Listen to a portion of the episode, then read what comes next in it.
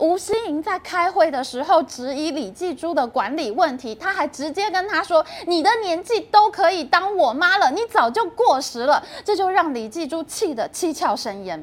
感谢金主爸爸、钻石妈妈，谢谢你们。好了好了，大家不要再敲碗了，我们的会员制上线了，现在就加入会员，记得在网站上加入，避免被抽苹果税哦。Hello，大家好，我是 Amy。这一届的总统大选实在是史上最大乱斗，到底有几组候选人是选前一个多月才知道的？副总统人选呢，更是大爆冷门。已经弃政从商的赵少康竟然回锅竞选副总统，而星光公主吴欣盈更是令各界非常的意外，之前完全没有人想到过她。那今天呢，我们就要来介绍这个出身台湾霹雳火家族的星光长公主吴欣盈。如果要在全台湾的企业家族里面选一个最适合拍成连续剧的家族，那一定是要选星光吴家。这家人里面呢，个个自带霹雳火的体质。以前我还在台湾的时候，星光四兄弟每两三年就要闹一次经营权大战。没想到我都去中国工作十年回来了，他们竟然还在打经营权大战。星光四兄弟的大哥呢，就是星光金控的前董事长吴东进，他就是今天女主角吴欣颖的爸爸。因为他的经营绩效实在太烂了，在下一集影片我们会介绍他们史诗级的踩雷记录。那吴东进因为成绩太差，很怕被股东赶下台，于是呢，他就到处抢夺家族公司的经营权。因为这些家族公司呢，都持有一部分星光金控的股权。吴东进跟他的弟弟老三吴东亮呢，也就是台新金控的董事长，他们。曾经抢过星光合宪，抢过台证证券。吴东进呢，还跟他的另外一个弟弟老二吴东贤呢，还有吴东贤的儿子们呢，他都去抢他们的星光纺织。这两年呢，吴东进更是进一步抢到堂哥吴东兴家族的星光三月百货了。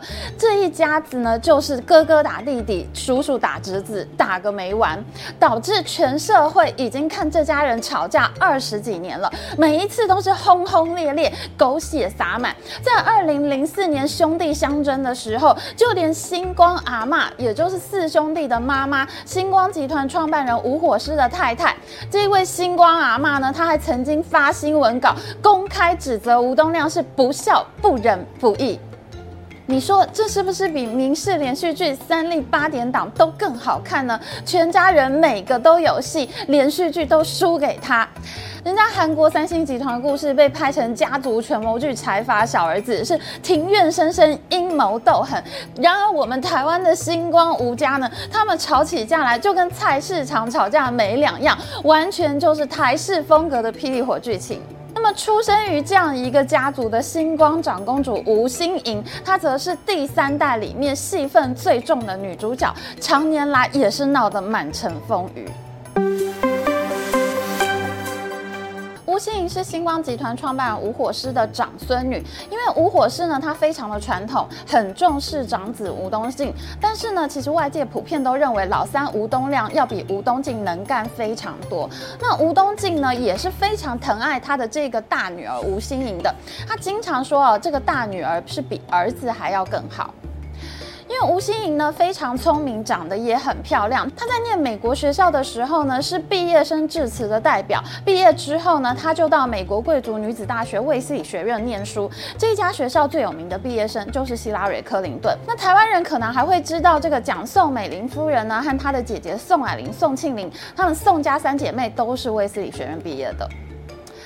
在学校毕业之后呢，吴欣盈去了英国伦敦的美林证券上班，做投资和财富管理业务。媒体还曾经报道呢，他在考 CFA 的事情。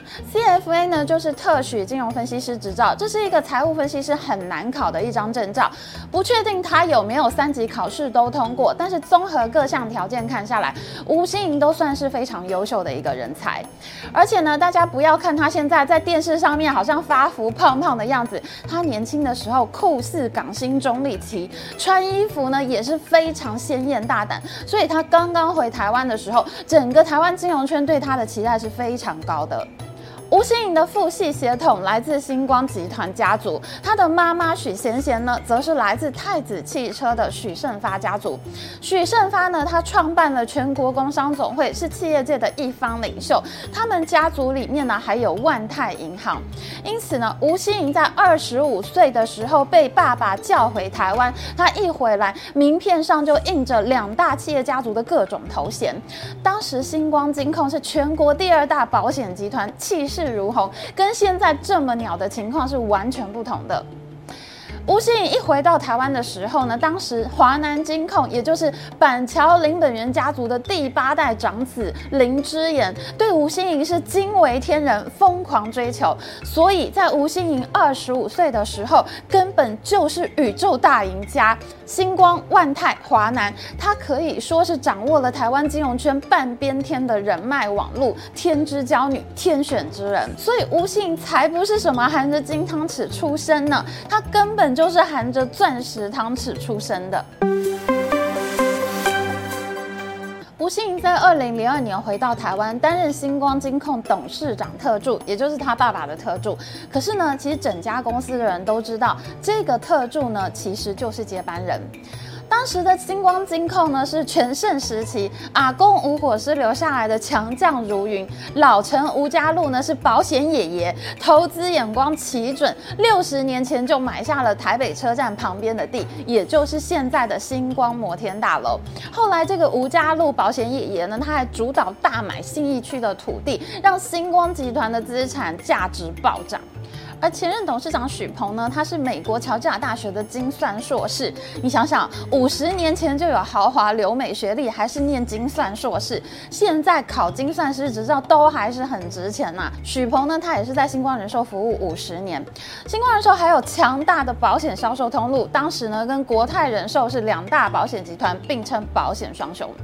爷爷留下来这么好一个摊子，吴东进和吴欣盈其实只要好好的学习就可以。然而呢，吴欣盈非常迷信外商公司，他看不上本土企业的人才，因此呢，他就透过猎人头公司去外商找人。从新加坡的德胜安联亚洲总部呢，他找来一个投资长。那吴欣盈还主导了跟 BCG 波士顿咨询公司签约，要在公司里面做组织改造。你要在保险双雄做组织改造，这是何其困难呢？因为这家公司已经很好了呀。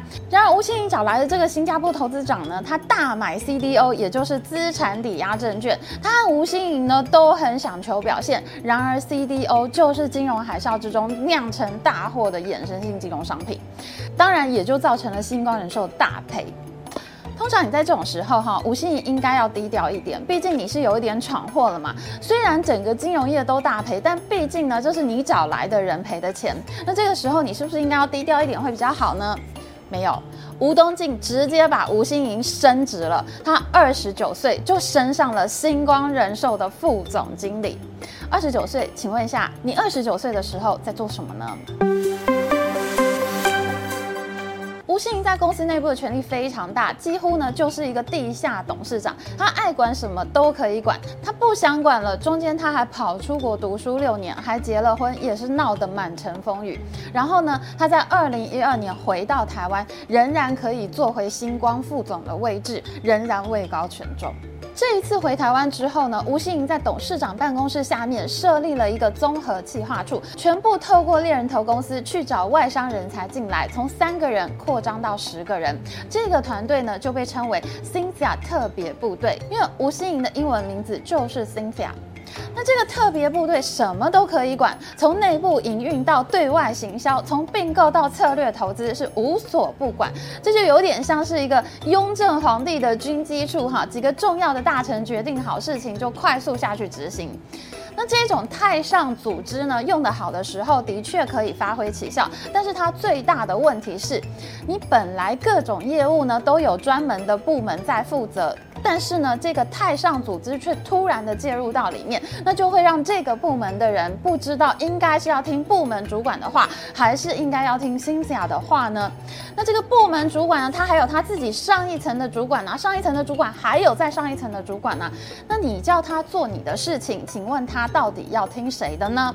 在这种情况下哈，整个业务的方向、考绩的核算呢，就会变得非常的混乱，权责不分，做好了永远是大公主的功劳，做不好一定都是我的错。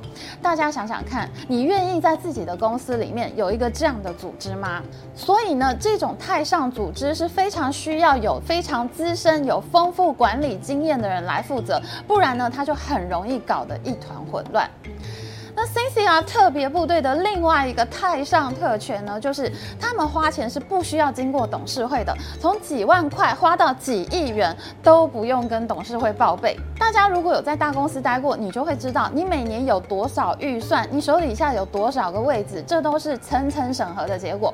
我不可能一下子我想要扩张团队，我就可以扩张，我一定是要先拿到那些 headcount 才可以，所以我就需要做商业企划书，我需要说服我的主管，甚至说服更高层的主管，那我每年能花多少钱？这都是有预算表的。超过了预算，我就要站出来说明，我要对这笔预算负责。然而，Cynthia 特别团队他们花钱是不用问过董事会的，一直到了二零一五年，董事会觉得实在是太不像样了，才开始要求这个综合计划处，请你们一定要报预算。所以呢，吴欣盈他真的是把星光金控当成自己家了。他没有意识到这家公司还有其他的股东，这是一家上市公司，他还有大众股东需要交代。这就难怪后来有立委指责吴欣盈是把星光金控给家天下了。上组织搞得公司一团乱，当时走掉的经理人非常多，像是星光投信总经理苏英孝、星光银行总经理赖静渊，他们都走掉了。走掉没关系啊，那你把外面找来的人补上嘛。诶，竟然吴信从外面找来的特别部队也没有留得很久，两三年人就走光了，哈，所以外商人才进来赶走老团队，但是他们自己也没有留下。很多星光老臣到了这个时候，终于受不了大公主了，开始有越来越多的抱怨。他们说吴欣盈非常独断，缺乏耐性，还对爷爷留下来的老臣颐指气使。星光经里面经常会见到的画面，就是一堆最高层的阿北在听吴欣盈的训话。这些人呢，都是战功赫赫的人，但是呢，他连对七十岁的许鹏也很不客气。然而，你问问大家，吴欣颖都做过什么事情呢？有什么表现呢？几乎没有人说得出来。勉强呢，他们这个特别部队曾经催生过一个缅甸代表处，但是这个代表处成立之后呢，几乎就没有新闻了，当然也不可能赚钱。我说的这些事情都是可以找到很多报道的，而我自己私下听说的事情，我都还不敢讲出来。现在大家听到的只是冰山一角，而当时星光金控的很多总字辈都空缺，很难找人，尤其是星光金控总经理这一个职务，在整个金融圈里面都找过一遍了，最后竟然没有人敢去。虽然吴欣颖的性格是一大问题，但是呢，造成这整个局面的吴东进，他的问题更大。星光金到了那个时候，已经是烫手山芋，大家都不敢去了。然而，这么大一家公司，总不能一直没有总经理呀、吴东进最后呢是三顾茅庐，多次邀请台湾金控的前董事长李继珠，没想到呢，这就造成了吴欣盈痛失接班地位的惨重后果。李继珠呢，他是国民党系统的金融官员，他曾经做到金管会副主委，还当过台湾金控的董事长。如果你要把李继珠跟其他金控的总经理相比的话，他可能的确不如别人一样有赫赫的战功。但是呢，星光金控长期找不到总经理，毕竟是不行的呀。好不容易李继珠愿意来，没有想到呢，他一来，吴心盈就给了一个下马威，带着星光金控的高层们跑到新加坡去受训。就好像是在宣示主权一样。那李继珠想要面谈他的高层，结果呢，人都被带走了。这个时候呢，吴新颖还再一次花钱请了 BCG 波士顿顾问公司，订定了三年的转型计划。这就是他十年前做过一模一样的事情。他还定出了各种乐观的目标。你想想看，一个新总经理才进来，都还不熟悉公司，就发现这里敌意重重，还给了他很高的目标。那李继珠好歹也是一号人物啊，他至少在仕途上是非常顺利的。经管会副主委，好歹。那也是星光金控的主管机关啊。结果他来了星光金控，吴欣盈竟然是这样对他。那李继珠也不想忍吴心盈，他们就经常在公司里面吵架，甚至常常高分贝大声吵架。吴心盈呢，他还冲去董事会叫李继珠开出自己的 KPI，李继珠不肯，吴心盈就写脸书公然呛爆李继珠给全台湾看，他把应该在董事会上面讨论的事情全部公开化了，甚至是有一次星光金控开董事会的时候，还被周刊爆料。吴心盈在开开会的时候质疑李继珠的管理问题，他还直接跟他说：“你的年纪都可以当我妈了，你早就过时了。”这就让李继珠气得七窍生烟。去吴东进是百分百无条件挺女儿的，什么事情都顺着吴心盈的意思，惹得公司内部很不满。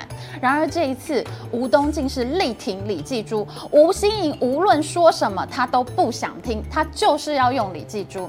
这件事情呢，就造成金融圈谣言满天飞，有很多人都在说李继珠跟吴东进有暧昧关系，而吴心盈是在替他妈妈讨回公道。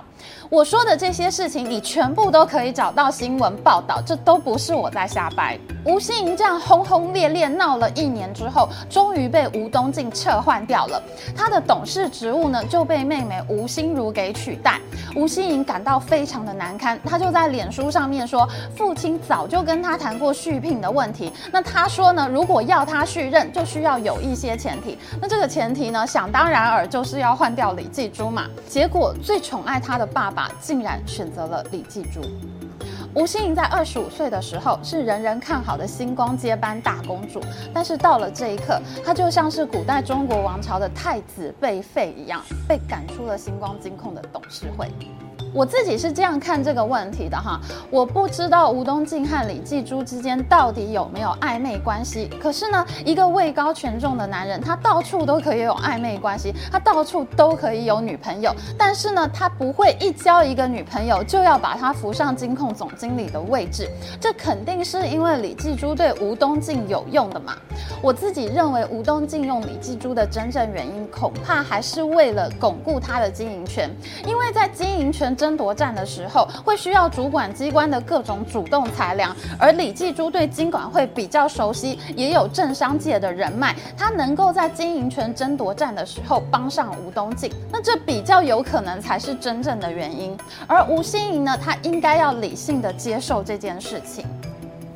这周我们的会员影片呢，要讲台湾加权指数超越香港恒生指数的事情。我发现呢，这里面其实有很多疑点重重。这一次呢，中国官方竟然没有出资金来护盘，非常悬疑。有兴趣的同学呢，可以加入我们的会员，就可以收看到每周的专属影片哦。